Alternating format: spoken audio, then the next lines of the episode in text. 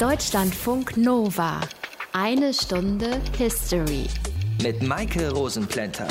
Europa ist nicht perfekt, das ist klar. Manche Staaten in Europa können gut mit ihren Finanzen umgehen, andere eher nicht so. Und das müssen dann alle ausbaden. Manche Staaten haben Lebensweisen oder Kulturen, die uns komplett fremd sind. Und manche Staaten sind einfach noch nicht so weit in ihren wirtschaftlichen Entwicklungen wie wir.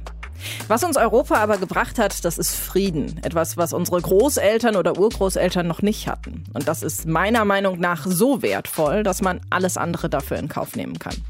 Allein in den letzten knapp 100 Jahren hat es zwei Weltkriege gegeben, die von Europa ausgegangen sind. Und diese beiden Kriege haben mehr oder minder aufeinander aufgebaut. Denn nach dem Ersten Weltkrieg wurden die Versailler Verträge abgeschlossen, sozusagen das Schuldeingeständnis und Reuebekenntnis Deutschlands in einem. Das kam nicht gut an in der Bevölkerung und sorgte unter anderem dafür, dass die Nationalsozialisten so schnell Erfolg haben konnten, was dann zum Zweiten Weltkrieg geführt hat. Warum diese Verträge so schlimm waren für die Deutschen, das schauen wir uns in dieser einen Stunde History mal an. Aus den prallgefüllten Schatzkammern der Menschheitsgeschichte. Euer Deutschlandfunk Nova-Historiker Dr. Matthias von Helfeld. Salut. Ich grüße dich. Matthias, offiziell war 1919 das Jahr, in dem wieder Frieden geherrscht hat. Aber so einfach war das nicht, oder? Naja, es war tatsächlich Frieden. Das heißt, die Waffen haben geschwiegen, es wurde nicht mehr gekämpft. Und da kommt schon das erste Problem. Die Soldaten kamen zurück in die Heimat und viele, viele tausend waren traumatisiert, weil sie in den geraden Kämpfen der Westfront eben Dinge gesehen und erlebt haben, die sie nicht gut verarbeiten konnten. Sie waren also im Grunde genommen tatsächlich reif für eine psychiatrische Behandlung, würde man heute sagen. Und damals gab es das aber nicht. Das heißt, die kamen einfach so, wie sie waren, zurück und waren teilweise wirklich Gestalten, die ähm, große Schwierigkeiten hatten. Dann, der Kaiser war weg. Die sind in den Krieg gegangen mit Kaiser und sind zurückgekommen. Da war der Kaiser weg, der war im Exil in Holland schon. Dafür gab es eine Republik mit der SPD an der Spitze. Das war für viele auch eine kaum vorstellbare äh, Idee. Und ähm, dann gab es gleichzeitig Aufstände. Es gab den Spartakusaufstand. Rosa Luxemburg und Karl Liebknecht wurden ermordet. Also es ging drunter und drüber. Berlin war im Bürgerkrieg und man wusste nicht so richtig, wie es weitergehen wird. Und dann gab es zu einem Überfluss noch rechte Wehrverbände, Freikorps, Leute, die also den Soldatenhelm nicht abgelegt hatten. Und auf der anderen Seite Arbeiter- und Soldatenräte, also genau das Gegenteil. Rechts und links standen damals schon ganz konträr gegenüber. Und gleichzeitig sollte ein politischer Neuanfang gestartet werden. Und bei diesem Neuanfang war der Versailler Vertrag, der seit dem 18. Januar 1919 in Paris verhandelt wurde, genau dort, wo eben 48 Jahre vorher das Deutsche Kaiserreich ausgerufen worden war. Also man konnte schon ahnen, es war Rache der Franzosen angesagt. Die Deutschen waren nicht beteiligt und mussten dann sozusagen das ja, zur Kenntnis nehmen, was eben die alliierten Siegermächte in Versailles ausgehandelt hatten. Du sagst, es wurde seit Januar über diesen Friedensvertrag verhandelt. Wurde denn darüber auch in Deutschland berichtet? Also wurden irgendwelche Zwischenergebnisse bekannt gegeben? Nein, also richtig konkret bekannt war nichts. Man hatte so die Hoffnung, dass man auf Augenhöhe mit den Alliierten möglicherweise verhandeln könnte. Man setzte da sehr auf den amerikanischen Präsidenten Woodrow Wilson. Der wollte so eine Art Versöhnungsfrieden mit den Deutschen, weil er dachte, also man muss tatsächlich auch die Verlierer dieses Krieges mit in eine neue Ordnung einbinden. Da war ja die Idee des Völkerbundes im Hintergrund und er wollte also so ein bisschen versuchen, auf Ausgleich zu setzen. Aber er hatte eben tatsächlich große Schwierigkeiten, vor allem mit Frankreich, aber auch mit England, die eben, äh, naja, ich sag mal, Rache in Anführungsstrichen wollten und einfach auch ihre Verluste, sprich ihren wirtschaftlichen Schaden von Deutschland ersetzt haben wollten. Der Vertragstext wurde am 7. Mai 1919 den Deutschen übergeben und dann sozusagen kann man sagen, ist das böse Erwachen über die Deutschen gekommen. Denn dieser Vertrag wurde von vornherein als eine Art Diktatfrieden bezeichnet. Er war hart, demütigend und unerfüllbar. Das ist ein Zitat, das damals durch die Gazetten ging und tatsächlich ähm, begann innerhalb der Regierung sofort die Debatte, was machen wir jetzt eigentlich? Und das wurde auch von der gesamten Bevölkerung so gesehen? Naja, die Bevölkerung war genau auch dieser Meinung. Ähm, es war eben Wasser auf die Mühlen für alle Republikgegner, die fortan von dem sogenannten Schandfrieden sprachen. Vor allem, was wirklich tief in die deutsche Seele und auch in die Würde der Deutschen hineingriff. Das war der sogenannte Alleinschuldartikel. Das nämlich hatte dramatische Auswirkungen. Nur wenn man sich einmal kurz vorstellt, 1914 hat Kaiser Wilhelm gesagt, dass mitten im Frieden der Feind uns überfallen hat. Das ist ein Zitat. Mitten das hat im er Frieden gesagt. hat Kaiser Wilhelm gesagt, mitten im Frieden hat uns der Feind überfallen. Und dann kämpfen die vier Jahre die Soldaten und auch die Zivilbevölkerung in diesem Sinne, dass sie einen Verteidigungskrieg führen Und dann werden sie am Ende als allein Schuldige an diesem Krieg äh, dargestellt. Das ist natürlich tatsächlich wirklich ein großer Widerspruch und schwer zu ähm, erklären. Also der Kaiser hat die Bevölkerung im Grunde angelogen. Er hat sie belogen, ganz einfach. Und ähm, das Ergebnis war dieser Lüge, dass sie dann in den Krieg gezogen sind, dachten, das ist ein Verteidigungskrieg, wir werden angegriffen, also verteidigen wir uns. Die dachten im Übrigen, das ging auch ganz schnell, ja, weil sie überheblich waren, weil sie dachten, ihre Militärmacht ist eben stärker als die der anderen. Das war natürlich ein großer Unfug. Und das Ergebnis ist dann große Gebietsverluste Verluste. Viele Produktionsstätten wurden weggenommen, ungefähr 11 Prozent weniger Bevölkerung durch Gebietsabtretung. Und militärisch wurde aus Deutschland, die so großartig in den Krieg gezogen sind, ein Zwerg. Es waren nur noch 115.000 Soldaten ähm, erlaubt und die konnten weder einen Angriffskrieg unternehmen noch, und das war eigentlich noch viel schlimmer, eine Invasion möglicherweise der Alliierten verhindern. Mal angenommen, der Vertrag wäre nicht von der deutschen Regierung unterzeichnet worden. Was wäre dann passiert? Das ist natürlich Spekulation, mhm. hätte, hätte Fahrradkette. Mhm. Aber es gibt Planungen der Alliierten, die von einer sofortigen Invasion ausgehen und damit ähm, Deutschland komplett besetzt hätten und vermutlich in zwei Teile, Nord und Süd, aufgeteilt hätten. Die Frage ist, ob sie dazu wirklich in der Lage gewesen wären. Das ist der erste Punkt. Der zweite Punkt, an der östlichen Seite Europas war Russland noch. Also es war noch nicht die Sowjetunion. Das war ein Land, das sich nahezu so im Bürgerkrieg befunden hat und tatsächlich sehr geschwächt war.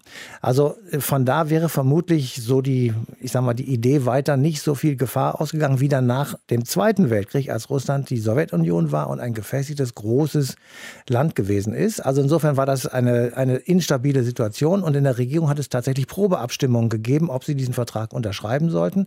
Es gab keine eindeutigen Ergebnisse. Der erste Regierungschef Philipp Scheidemann hat gesagt, ich unterschreibe das nicht, ich trete zurück. Und damit hatten die Deutschen auch ihre erste Regierungskrise, weil mit diesem Vertrag auch die erste Regierungsmannschaft zurückgetreten ist. Es kamen dann die berühmten Realpolitiker und die haben sich dann bei der obersten Heeresleitung äh, kundig gemacht und die haben gesagt, bitte keine weiteren Kriegshandlungen. Das wäre dann also eben auch keine Option gewesen. Wir schauen uns in dieser einen Stunde History an, warum der Versailler Vertrag 1919 so negativ aufgenommen wurde. Deutschlandfunk Nova. Eine Stunde History. Am 7. Mai 1919 haben die Siegermächte nach vielen Verhandlungen Deutschland einen Vertrag übergeben, den sie unterschreiben sollten. Es war der Versailler Vertrag, der den Ersten Weltkrieg beenden sollte und den Zweiten unbewusst mit vorbereitet hat. Arne Hell aus dem History Team über das, was drin stand in diesem Vertrag. 11. November 1918. Im Wald von Compiègne im Norden Frankreichs endet der Erste Weltkrieg in einem Eisenbahnwaggon. Eine deutsche Delegation unterschreibt die Kapitulation. In der Hoffnung, danach offen über die Bedingungen für einen Frieden verhandeln zu können. Davon will der französische Ministerpräsident Georges Clemenceau nichts wissen. Hass trieb ihn an. Seine Überzeugung? Dass der Deutsche nichts als Einschüchterung versteht und verstehen kann. Deshalb darf man niemals mit einem Deutschen verhandeln oder ihn zu gewinnen suchen. Man muss ihm diktieren. Nur so wird man ihn hindern zu betrügen. Verhandelt wird ohne Deutschland. Ort und Zeitpunkt für den Start der Friedenskonferenz waren bewusst gewählt. Das Schloss von Versailles. 18. Januar 1919 genau 48 Jahre nachdem sich dort der deutsche Kaiser hatte krönen lassen. Mehr als 1000 Delegierte waren angereist aus mehr als 30 Ländern. Die eigentlichen Verhandlungen aber führen drei Männer. Clemenceau, genannt der Tiger, der Regierungschef Großbritanniens, David Lloyd George, und der Präsident der USA, Woodrow Wilson. Er will maßvolle Strafen für Deutschland, ohne Demütigungen. Es gibt Streit, vor allem mit Clemenceau. Es geht um Gebiete, die Deutschland verlieren soll. Frankreich drängt auf Unterwerfung. Wilson auf das Selbstbestimmungsrecht der Bevölkerung in den einzelnen Gebieten. Er notiert in sein Tagebuch: Tatsächlich weiß ich nicht mal, ob die Friedenskonferenz fortgesetzt wird. Clemenceau nannte mich einen deutschen Freund und verließ abrupt den Raum. Daneben geht es vor allem ums Geld, Reparationen. Wilson will Deutschland nur für Kriegsschäden zahlen lassen. Briten und Franzosen aber setzen durch, dass Deutschland auch Folgekosten des Krieges übernehmen muss, zum Beispiel Pensionen für Soldaten. Die Kriegsschuld wird auf etliche Milliarden Goldmark festgesetzt, eine Last für Generationen. Anfang Mai 1919 einigen sich die Alliierten schließlich. Clemenceau hat sich in vielen Punkten durchgesetzt. Vor allem Deutschland wird die alleinige Schuld für den Krieg zugesprochen. Clemenceau präsentiert den Vertragsentwurf. Die Stunde der Abrechnung ist da. Sie haben uns um Frieden gebeten. Wir sind geneigt, ihn Ihnen zu gewähren. Wir sind fern davon, jede Verantwortung dafür, dass es zu diesem Weltkriege kam, von Deutschland abzuwälzen. Aber wir bestreiten nachdrücklich, dass Deutschland, dessen Volk überzeugt war, einen Verteidigungskrieg zu führen, allein mit der Schuld belastet ist. Ulrich Graf Brockdorf-Rantzau, der Außenminister der neuen Deutschen Republik, spricht am 7. Mai vor der Nationalversammlung in Weimar. Der Vertrag wird von allen politischen Kräften in Deutschland abgelehnt. Es gibt wütende Proteste auf den Straßen. Widerspruchslos unterschreiben will ihn die deutsche Regierung auf keinen Fall. Die Stimmung im Land ist nach dem verlorenen Krieg schon aufgeheizt genug. Die Versorgungslage ist katastrophal. Aber die Alternative zum Vertrag ist der Einmarsch. Die französischen Truppen haben schon Pläne gemacht, bis in die Mitte Deutschlands vorzustoßen. Die britische Marine blockiert die Häfen. Die oberste deutsche Heeresleitung teilt Reichspräsident Ebert mit, die Wiederaufnahme des Kampfes ist aussichtslos. Der Friede muss daher unter den vom Feinde gestellten Bedingungen abgeschlossen werden. Alle deutschen Versuche, noch Änderungen am Vertrag durchzusetzen, scheitern. Clemenceau verhandelt nicht, er stellt ein Ultimatum. Die Nationalversammlung der Weimarer Republik stimmt letztlich mit großer Mehrheit zu. Deutschland ist schuld. Es verliert große Gebiete, vor allem an Polen und Frankreich. Danzig im Osten wird neutrale Stadt unter Verwaltung des neuen Völkerbundes, genauso wie im Westen für die nächsten Jahre das Saarland. Im Rheinland werden französische Truppen stationiert. Das deutsche Militär wird auf eine unbedrohliche Größe gestutzt.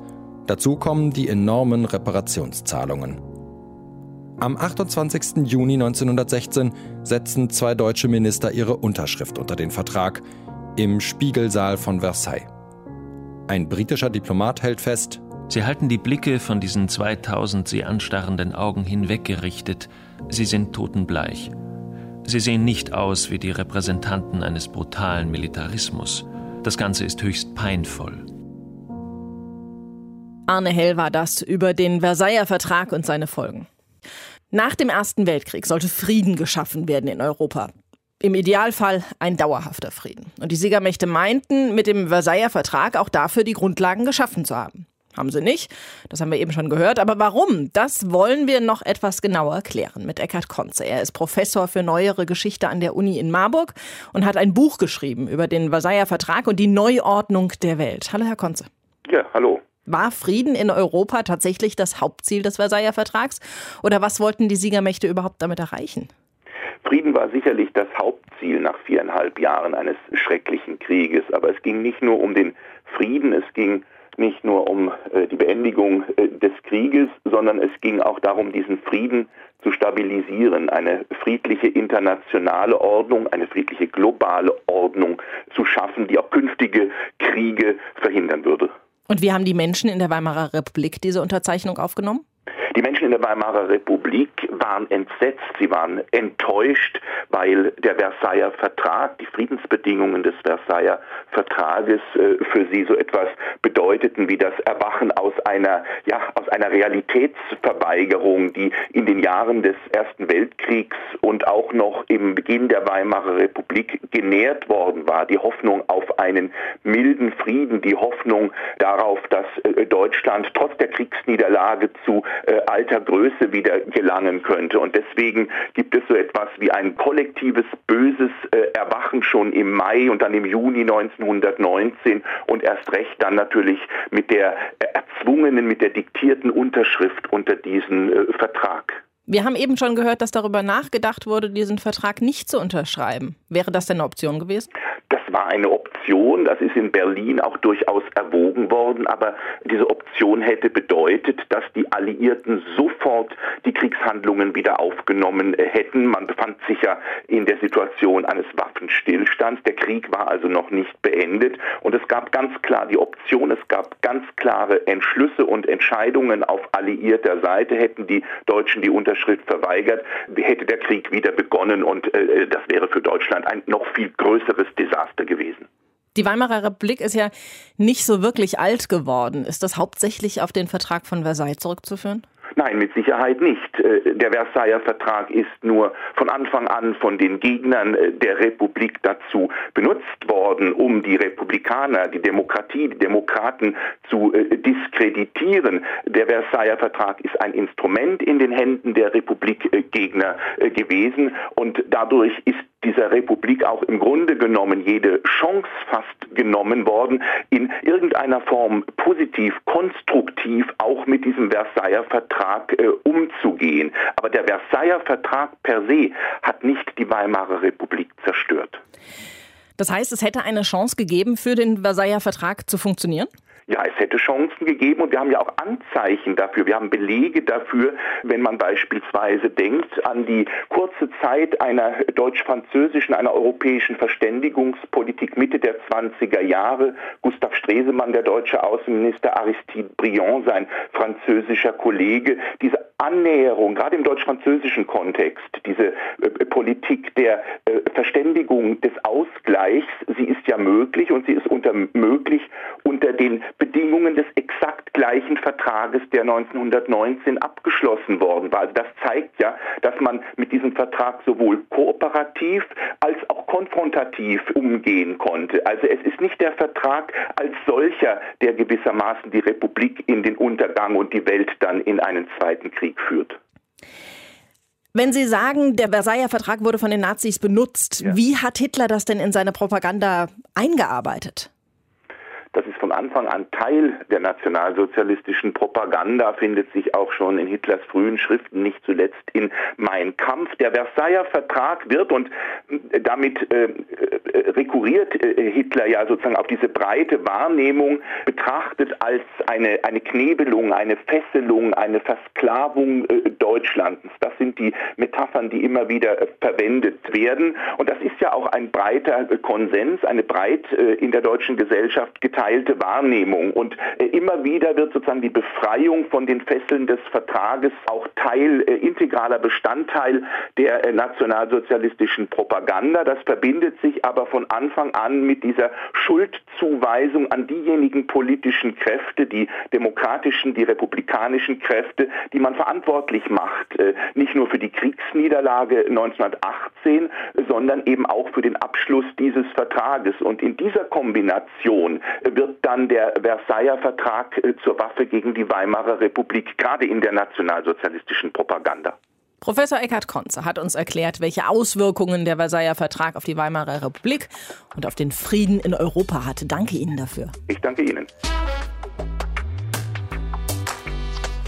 Wir haben bisher nur über den Versailler Vertrag gesprochen, aber es gab ja noch andere sogenannte Vorortverträge. Die wurden in anderen Pariser Vororten abgeschlossen, deshalb heißen die so. Und es waren Friedensverträge mit den Verbündeten Deutschlands, den anderen Verlierern, Österreich-Ungarn zum Beispiel oder auch das Osmanische Reich. Matthias, welche Auswirkungen hatten diese Verträge denn auf die Welt? Ganz, ganz enorme. Also man sagt immer, der Versailler Vertrag, das ist unser Vertrag sozusagen für die Deutschen, aber es hat diese Vorortverträge gegeben, die wirklich tatsächlich bis zum heutigen Tage nachwirken.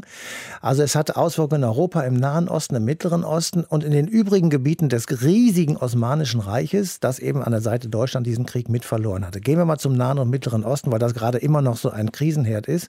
Dort wurden abhängige Staaten gegründet, Libanon, Irak, Jordanien. Es wurde nach dem sogenannten Sykes-Picot-Abkommen, über das haben wir schon eine Sendung mal gemacht, ähm, sozusagen alles aufgeteilt. Es wurden gerade Grenzen gezogen, die man heute auf der Landkarte, Schulatlas aufmachen, nachgucken, mhm. äh, noch sehen kann. Oder hinfahren. Und oder hinfahren. Und es wurde ganz wichtig die Republik Türkei gegründet. Also 1922 war das, Kemal Atatürk, ähm, als Nachfolgestaat eben sozusagen des restlichen, wann noch übrig gebliebenen Osmanischen Reiches. Also das war ein wesentlicher Punkt, der eben auch bis heute noch für, ich sag mal, Schwierigkeiten, Streitigkeiten und Kriege gesorgt hat. Das zweite große Gebiet, was neu aufgeteilt wurde, war der Balkan. Der Balkan, da sagen ja viele Leute, das sei der Nahe Osten Europas. Das ist auch so ein Krisenherd. Das ist ein Krisenherd. Deswegen, also die Balkankrisen hatten äh, die, die, ersten Jahre des 20. Jahrhunderts Europa in Atem gehalten. Das war der Auslöser des Ersten Weltkriegs, das Attentat von Sarajevo. Auf dem Balkan also wurde gegründet das Königreich der Serben, Kroaten und Slowenen. Eine merkwürdige Konstruktion, aus der später dann das Königreich Jugoslawien entstand. Viele komplizierte ethnische, religiöse Konflikte, die bis eigentlich zum Tod Titos im Mai 1980 da waren, danach richtig ausgebrochen sind in Kriegen und jetzt so ein bisschen, äh, ich sag mal, sich beruhigt haben. Aber es war tatsächlich eine sehr komplizierte Angelegenheit. Und das Letzte schließlich, es wurde ein Wiedervereinigungsverbot zwischen Österreich und Deutschland ausgesprochen. Es gab in Österreich sehr viele Menschen, die gesagt haben, wir sollten uns nach dem Ersten Weltkrieg mit Deutschland vereinigen. Und das wurde von den Alliierten definitiv verboten. Also eine komplette politische Neuordnung. In Europa hat die aber ja nicht so lange gehalten. Warum eigentlich? Ja, das hat sehr viele Gründe gehabt. Ähm, Im Mittleren Osten ist das geöffnet worden, was man die Büchse der Pandora nennt. Das kann man bis zum heutigen Tage sehen. Also der IS, der Islamische Staat, hat gesagt, wir werden jetzt diese Grenzen, die ihr damals, ihr verdammten Europäer gezogen habt, die werden wir zerstören. Ähm, der Balkan war eben, wie ich eben schon sagte, über viele Jahre ein Krisenherd. Ähm, und die Krisen auf dem Balkan haben tatsächlich immer für lokale, regionale regionale, aber auch eben für größere Kriege gesorgt. Und für Deutschland war das Problem eben, dass dieser Alleinschuldartikel und die komplette Entmilitarisierung dafür gesorgt hat, dass sich sowas wie die Schwarze Reichswehr gegründet hat, paramilitärische Organisationen, Soldatenverbände, die legten illegal Waffen an und waren sozusagen der Teil, der aus der Reichswehr ausgeschlossen werden musste nach dem Versailler Vertrag, die aber alle in Waffen waren und die eben tatsächlich relativ schnell auch in Anführungsstrichen hätten losschlagen können, wenn auch nicht natürlich auf diesem hohen Niveau mit Panzern und mit, äh, aber sie waren eben bewaffnet und das hat die Situation in Europa wohl, vor allem in Deutschland natürlich total destabilisiert. War ja auch ein Frieden, der vorgesetzt wurde den Verlierern. Deutschlandfunk Nova. Eine Stunde History. Ja, der Vertrag von Versailles hatte große Folgen für Deutschland. Aber es waren auch andere Länder davon betroffen. Das wird oft vergessen. Wir sprechen drüber mit Jörn Leonhardt. Er ist Professor für neuere und neueste Geschichte Westeuropas an der Uni in Freiburg. Und er hat auch ein Buch geschrieben zum Vertrag von Versailles. Hallo, Herr Leonhardt. Hallo aus Freiburg. Wie hat der Vertrag von Versailles die Welt der Europäer insgesamt verändert? Ja, er verändert diese Welt der Europäer viel stärker, als es etwa der Wiener Kongress 1814-15 tat. Denn ähm, ein entscheidendes Element ist 1919 ganz sicher, dass die großen kontinentaleuropäischen Imperien, wenn man so will, Russland, ähm, das bis 1923 in einem Bürgerkrieg gefangen ist, dann aber vor allen Dingen die Habsburger Monarchie und das Osmanische Reich untergehen und dass aus dieser Erbmasse eine Vielzahl von neuen Nationalstaaten entstehen. Aber, und das ist der zweite Punkt, in diesen Nationalstaaten gibt es große ethnische, große nationale Minderheiten. Es gibt ein großes Problem mit Flüchtlingen. Und das dritte Element, das glaube ich für 1919 ganz charakteristisch ist, ist, dass mit dem Völkerbund zum ersten Mal eine internationale Organisation entsteht, bei der man die Hoffnung hegt, dass damit Kriege wie der von 1914 in Zukunft verhindert werden könnten. Sie haben eben gesagt, das Osmanische Reich unter anderem äh, ist auseinandergebrochen. Das war ja eben auch Teil dieser Friedensverträge. Da ging es ja nicht nur um den Vertrag von Versailles, sondern es gab ja noch andere äh, Friedensverträge, die sogenannten Vorortverträge. Die wurden mit allen Ländern geschlossen, die auf der Seite von Deutschland gekämpft haben und damit den Krieg verloren haben, unter anderem eben auch Österreich, Ungarn und das Osmanische Reich, das Sie jetzt genannt haben. Wie wurden die Verträge in Wien und Istanbul dann aufgenommen? Ja, ich glaube, diese anderen Vorortverträge sind von großer Bedeutung. Sie stehen immer ein bisschen unter dem Schatten von Versailles. Saint-Germain begründet im Grunde genommen diesen neuen österreichischen Staat, diesen Rumpfstaat, der aus der Habsburger Monarchie übrig bleibt. Und in Wien reagiert man auf diesen Vertrag mit der Hoffnung, dass man sich vielleicht doch der Deutschen Republik anschließen kann. Also im Grunde genommen eine Anschlussdiskussion, die da schon entsteht. In Budapest in Ungarn reagiert man auf den Vertrag von Trianon entsetzt, weil Ungarn enorme Bevölkerungs- und Territorialverluste hat. Und die interessanteste Reaktion ist sicher im Osmanischen Reich, weil der Angriff auf die territoriale Integrität des Osmanischen Reichs dann zu einer innertürkischen Widerstandsbewegung führt, angeführt, geleitet von Mustafa Kemal. Und aus dieser Widerstandsbewegung entsteht eine letztlich erfolgreiche Revision. Der Vertrag von Sèvres wird durch den Vertrag von Lausanne ersetzt. Und dieser Vertrag von Lausanne ist die Geburtsstunde der modernen Türkei, übrigens auch mit ihrem sehr hypertrophen Nationalismus. Was war denn der Sinn dieser Vorortverträge? Was wollten die Alliierten damit erreichen? Ich glaube, der Sinn dieser Vorortverträge ist nicht nur Kriege zu beenden, das wäre die klassische Idee von Friedensverträgen, sondern es gibt ja 1918 diese Hoffnung, a war to end all wars, also das, den Krieg als Prinzip ein für alle Mal zu beenden. Es gibt diese große Hoffnung, dass man eine Nachkriegsordnung, eine internationale Ordnung schafft, in der Kriege unmöglich sein wollen. Und in diesem Thema liegt die Überforderung des Friedens angelegt, dass eben es gelingen könnte, eine Architektur zu schaffen, die Frieden für alle Zeiten und für alle Gesellschaften möglich machen könnte. An den Konferenzen durften ja keine Vertreter der unterlegenen Staaten teilnehmen. Das heißt, die Siegermächte waren da mehr oder weniger unter sich und konnten dementsprechend in diese Verträge auch mehr oder weniger reinschreiben, was sie wollten. Kamen dabei kluge Verträge raus oder waren sie zu stark von Rachegedanken geprägt? Ich glaube, wir müssen zuerst noch mal verstehen, wie groß die Erwartungen nach diesem Weltkrieg waren. Man könnte sagen, dieser totalisierte Krieg mit seinen Millionen von Opfern hat die Hoffnung, die Erwartung auf einen absoluten Frieden, auf einen totalen Frieden bei vielen Menschen provoziert. Und daran gemessen waren der Versailler Vertrag und die anderen Vorortverträge an vielen Stellen problematisch, gar keine Frage. Aber wir dürfen sie nicht allein als eine determinierte Geschichte des Scheiterns, sozusagen aus dem Rückblick von 1933 oder 1939 ähm, verstehen.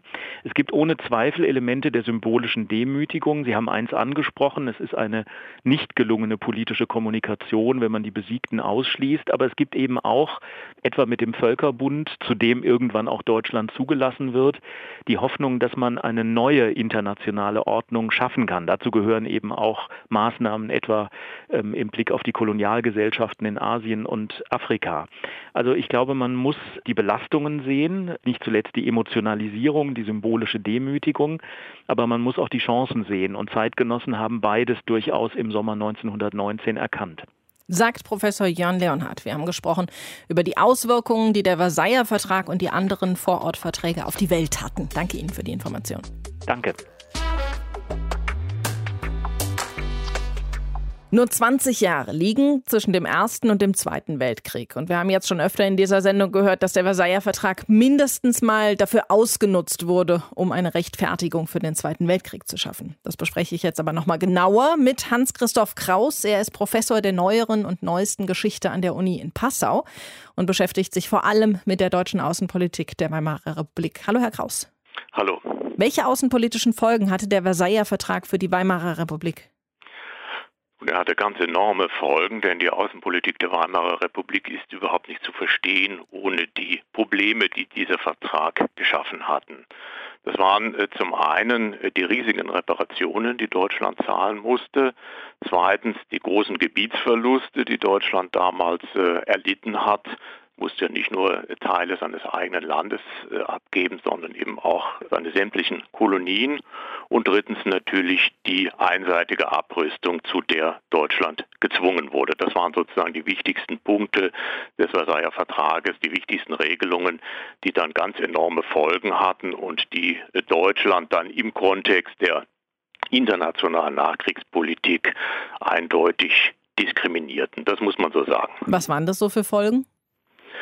Nun, das waren Folgen, dass Deutschland natürlich äh, enorme wirtschaftliche Probleme hatte. Denn Sie müssen sehen, die Reparationen waren äh, so riesig, dass Deutschland 30 bis 40 Jahre und nach späteren Berechnungen sogar 60 Jahre riesige Summen abzuzahlen hatten. Und das bedeutete, dass zwei Generationen äh, von Deutschen über 60 Jahre lang würden in Armut leben müssen. Also nach damaligen Berechnungen äh, hätte Deutschland bis zum Jahr 1988 zahlen müssen. Also 60 Jahre lang riesige Summen von mehreren Milliarden Goldmark pro Jahr. Und das war aus deutscher Sicht natürlich eine Katastrophe, schränkte die deutschen außenpolitischen Möglichkeiten ein und belastete natürlich stärkstens die deutsche Wirtschaft. Und wahrscheinlich auch die Verbindung zu den alliierten Mächten. Hat dieser Vertrag denn irgendeinen Spielraum gelassen für eine mögliche Aussöhnung mit den früheren Kriegsgegnern?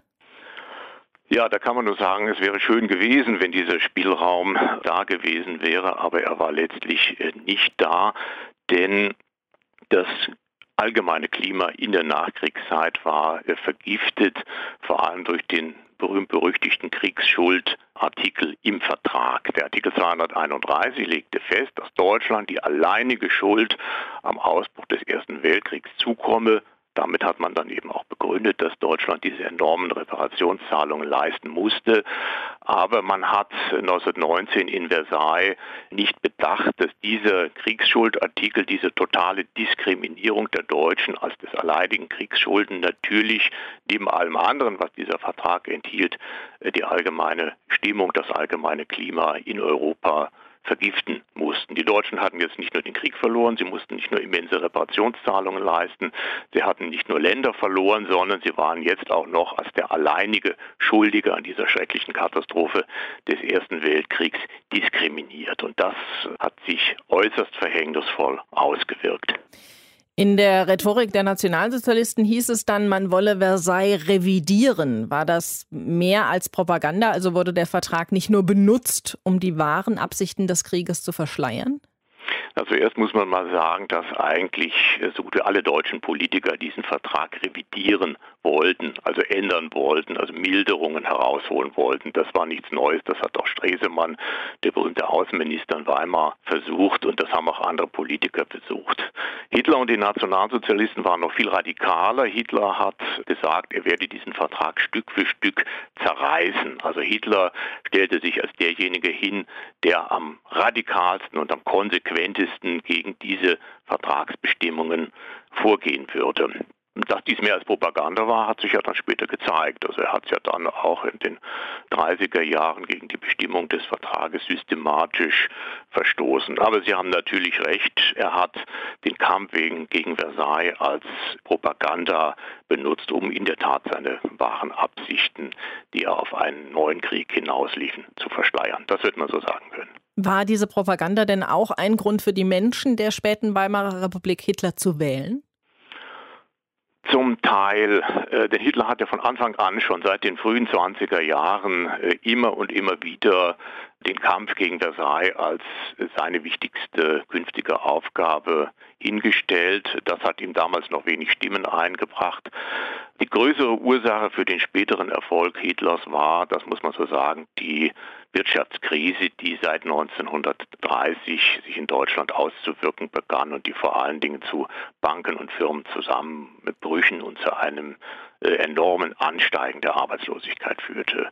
Und hier konnte Hitler einhaken und sagen, seht, das sind im Wesentlichen die Folgen der wirtschaftlichen Bestimmungen des Versailler Vertrages. Deshalb sind wir äh, stärker als andere Länder von dieser schrecklichen Wirtschaftskrise betroffen und ich bin der Einzige, der äh, hiergegen ein Gegenrezept hat. Also das ist zumindest einer der Ursachen für Hitlers Erfolg. Aus der Rückschau betrachtet, was waren die größten Fehler des Vertrags? Ja, der Vertrag hat natürlich viele äh, Fehler. Einmal natürlich der schon genannte Kriegsschuldartikel. Zweitens die Tatsache, dass man diesen Vertrag eben nicht mit Deutschen ausgehandelt hat. Also bis dahin war es in Europa immer üblich gewesen, seit Jahrhunderten, dass sich Sieger und Besiegte an einen Tisch setzten und einen Vertrag aushandelten, gemeinsam aushandelten. Dann natürlich die Diskriminierung der Deutschen als der alleinige Kriegsverlierer und natürlich dann auch die Bestimmungen über äh, enorme Gebietsverluste und eben über Reparationszahlungen. Es kam noch hinzu, dass der amerikanische Präsident Wilson noch vor Kriegsende in seinen 14 Punkten eine künftige Friedensordnung skizziert hatte. Und die Deutschen glaubten, wenn man auf dieser Basis einen Waffenstillstand schließt, dass man dann auch auf Basis dieser 14 Punkte, die auch viele für Deutschland unangenehme Bestimmungen enthielten, einen gemeinsamen Frieden würde schließen können. Aber die Bestimmungen des Versailler Friedensvertrages, die den Deutschen sozusagen aufgedrückt wurden, gingen weit darüber hinaus. Professor Hans-Christoph Kraus war das. Wir haben darüber gesprochen, inwieweit der Versailler Vertrag den Weg bereitet hat für die Nationalsozialisten und den Zweiten Weltkrieg. Danke dafür. Bitte sehr. Die eine Stunde History zum Versailler Vertrag neigt sich dem Ende zu. Zeit für ein Fazit. Matthias, wir haben ja eben schon gehört, dass der Versailler Vertrag in der Propaganda der Nazis zumindest dafür genutzt wurde, um eine Rechtfertigung für den Zweiten Weltkrieg zu schaffen. Ja, aber ich will mal einschränkend sagen, so historische Zusammenhänge, die man so direkt ziehen kann, das ist immer relativ problematisch. Ähm, eindeutig ist wohl, dass Propaganda und Rhetorik natürlich den Republikfeinden sozusagen in die Hände spielte. Die konnten den Versailler Vertrag nehmen und das für ihre Zwecke ausnutzen. Und viele Menschen sahen das genauso und möglicherweise folgten sie ihnen auch deshalb. Aber bei Hitler muss man wirklich sagen, es ging eigentlich nicht so sehr darum, nur diesen Versailler Vertrag zu revidieren, sondern vor allem um die Schaffung des sogenannten Lebensraums im Osten für das deutsche Volk. Und es sollte ein Rassekrieg äh, veranstaltet werden. Also es sollte in diesem Krieg um die Vernichtung der europäischen und möglichst der weltweiten Juden gehen. Und das war der Grund für den Zweiten Weltkrieg, den Hitler 1939 vom Zaun gebrochen hat.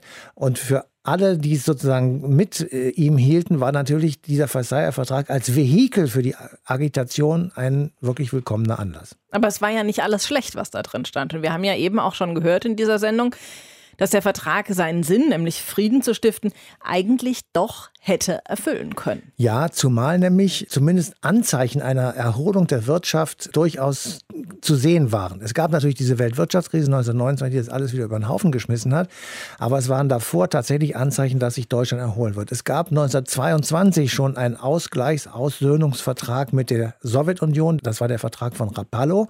Damit wurde das bilaterale Verhältnis zwischen den ehemaligen Kriegsgegnern wieder normalisiert. 1924, zwei Jahre später, wurde mit dem sogenannten Dor Force-Plan versucht, die Reparationen durch amerikanische Anleihen und Verpfändung öffentlichen Eigentums erträglicher zu machen. Dieser Plan scheiterte. Er wurde im Übrigen auch heftig diskutiert. 1930 schließlich kam mit dem Young-Plan der zweite Versuch, aber auch er scheiterte. Also es hat Versuche gegeben, den Vertrag durchzuführen, ihn machbar zu machen, wenn man das so sagen kann. Aber die Weltwirtschaftskrise und natürlich die Agitation von rechts außen und viele nach rechts driftende Regierungen in Europa haben diese Versailler Friedensordnung letztendlich komplett scheitern lassen.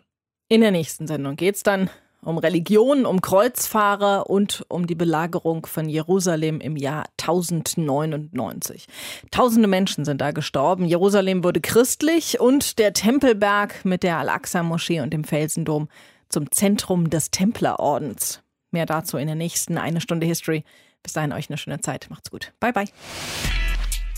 Deutschlandfunk Nova. Eine Stunde History. Jeden Montag um 20 Uhr. Mehr auf deutschlandfunknova.de.